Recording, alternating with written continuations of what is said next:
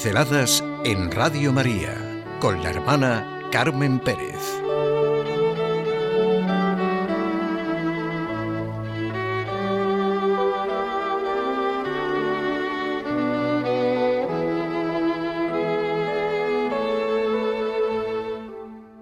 Ante la gran realidad, ante la gran realidad de Jesús en la cruz, podemos sentir con todo nuestro ser lo que es ponernos ante la gran realidad de Cristo y de la cruz, de Jesús en la cruz. Y esto para nuestro caminar en la cuaresma, para nuestros viernes de cuaresma, para nuestra necesaria y vital oración del Via Crucis, para nuestro trato de amistad con Él, que así camina hacia la cruz, y para nuestro Via Crucis de cada día, porque es Él quien realmente ha creído en cada ser humano y quiere nuestra salvación. Quiere mi salvación. Quiere la verdad de mi vida, mi felicidad, mi bienaventuranza. Cristo crucificado. El crucifijo que habla, clama por sí solo. Guardo en mi corazón una experiencia que me conmovió profundamente, la experiencia de un hombre que vivió los meses más duros de su vida sintiendo la presencia de un crucifijo en la pared contigua de su cama en el hospital en que estaba. Ahora este crucifijo sigue presente en su habitación, en su habitación de matrimonio y en la misma posición que lo tenía en el hospital. Aspiramos a una alegría perenne, deseamos el placer, queremos lo infinito, lo incondicionado, necesitamos sentirnos abrazados por una presencia. Todos queremos una amistad sin condiciones, relaciones sin condiciones, pero donde no hay Dios no se nos puede conceder, es imposible. Y los hombres fabricamos por nosotros mismos lo falso, los falsos placeres, las falsas relaciones, en una palabra, la falsa vida. La seguridad, la infinitud que necesitamos solo puede venir de Dios, y la necesitamos expresada de manera concreta en nuestra vida terrena, en nuestro propio lenguaje, en nuestras propias vivencias. Eso es el crucifijo. Él es la gran realidad. Y nuestra vida, toda nuestra vida, con sus sufrimientos y alegrías, con sus errores y logros, como la de mi amigo Vicente y su mujer, están ante su mirada. Me refiero a mis amigos del Hospital Nacional de Parapléjicos de Toledo. Creyentes y no creyentes, todo ser humano con un mínimo de dignidad y capacidad se admira ante todo lo que significa el crucifijo. Hay que tener el corazón atiborrado de prejuicios, resentimiento, cerrazón, oscurantismo. En una palabra, hay que tener un mal corazón para al menos no admirarse y dejarse sorprender por todo lo que puede significar para la vida humana la presencia de un amor y una entrega así.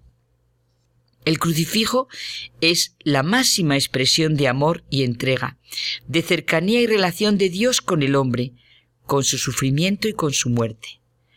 No es una sociedad distinta la que realmente tiene una presencia así ante lo que es el acontecer humano. ¿No está poniendo de manifiesto una forma de vida diferente, una mirada nueva y fecunda? ¿Cómo no va a servir de referencia a la sociedad, a las instituciones, a cada ser humano, en las circunstancias en las que esté el vía crucis, el crucifijo? ¿Cómo no se va a confiar en un hombre que sabe ponerse ante el crucifijo?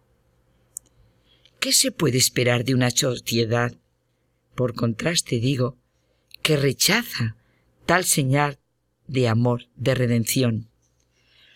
Nos conmovemos ante cantidad de situaciones de sufrimiento y superación, de entrega por parte de tantísimas personas. Nos sirven de referencia, de estímulo, de ayuda. Hay también programas que, como dice un amigo mío, son un blanqueo en la televisión, son una oleada de aire fresco que depuran la pantalla y de paso nuestra vida.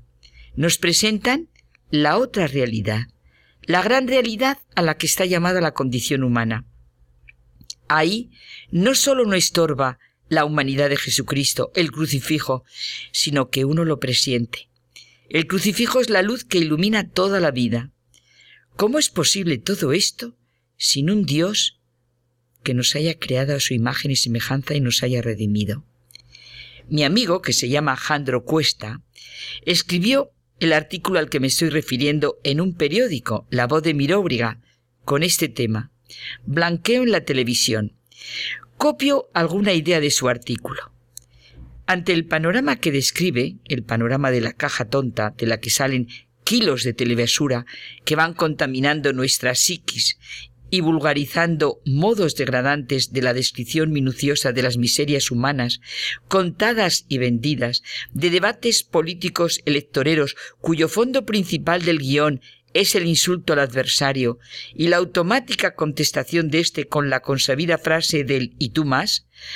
Ante este panorama necesitamos muestras de la grandeza humana, de la realidad del ser humano Estamos hambrientos y sedientos del canto al amor y a la esperanza, del mensaje cristiano que es aprender a vivir muriendo para morir viviendo. Nuestra sociedad necesita del via crucis, del crucifijo, de ese crucificado que mira a cada ser humano, que está detrás de cada ser humano que sufre, de cada hombre que nace, vive y muere. La infinitud que hambreamos, en última instancia, solo puede provenir de ese hombre que se quiera o no se quiera, se sea creyente o no se sea, es el símbolo del sentido de la vida y de la muerte, del amor, de la entrega, de la seguridad, de la esperanza, de la redención. Solo Jesucristo, Jesucristo en la cruz, ha dicho a toda la humanidad que Dios nos ama y nos perdona. Solo a través de Él pueden disiparse nuestras dudas y temores, nuestras inseguridades. ¿Cómo no ver que donde abunda el pecado, sobreabunda la gracia? ¿Cómo no ver que no hay culpa que no haya sido redimida por Dios? Nuestra oración de la cuaresma es indudablemente el Via Crucis. Esta oración ante la gran realidad del Dios que busca al hombre, que le ama hasta el extremo, que le salva.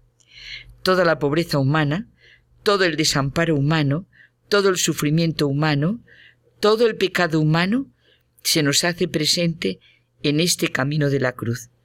Pedimos y preguntamos por algo que sobrepasa con mucho todo cuanto se nos puede ofrecer. Y la respuesta está en Jesucristo, en el hombre por el cual nuestro dolor descansa en el corazón de Dios, en el amor eterno. Tenemos sed de este amor, sin el cual no somos más que un experimento absurdo, por más transformaciones del mundo que llevemos a cabo, como nos ha dicho muchas formas, muchas veces, perdón, y de muchas formas, Benedicto XVI, y nos lo está diciendo ahora mismo con su gesto y su actitud, su llevar la cruz.